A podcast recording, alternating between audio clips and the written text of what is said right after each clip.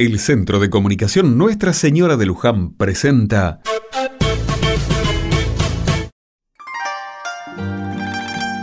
Otra mirada. Hoy 20 de abril se celebra el Día de la Lengua China. La fecha elegida es el homenaje a Kang Ye, una figura mítica que se piensa inventó los caracteres chinos hace unos 5.000 años atrás. El chino es la segunda lengua más hablada a nivel mundial. Por eso, y a continuación, queremos compartir con ustedes un pequeño cuento chino que tiene que ver con el valor del esfuerzo, algo característico para esta cultura y que se llama El joven que vio la luz. Hace mucho tiempo, en una aldea muy pobre, vivía el joven Kang junto con su familia. Eran pobres como todos los miembros de la comunidad.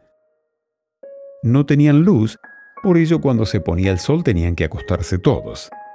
Eso era un gran problema para Kang, pues después de la escuela tenía que trabajar todo el día en el campo con sus padres y no le quedaban horas de luz para estudiar.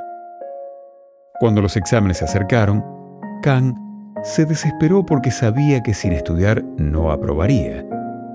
Un atardecer tras una intensa jornada de trabajo, vio cómo la nieve reflejaba una tenue claridad que perduraba toda la noche. Fue así que decidió estudiar en el suelo, fuera de la casa, aprovechando el débil resplandor de la nieve. Cuando ya había conseguido un método para poder leer, llegó la primavera y se derritió toda la nieve. Fue trágico para Kang. En un paseo por el bosque, observó las titilantes luces de las luciérnagas. Eran hermosas, pero daban una luz muy débil. Entonces tomó algunas y se sirvió de sus luces para continuar sus estudios hasta muy entrada la noche.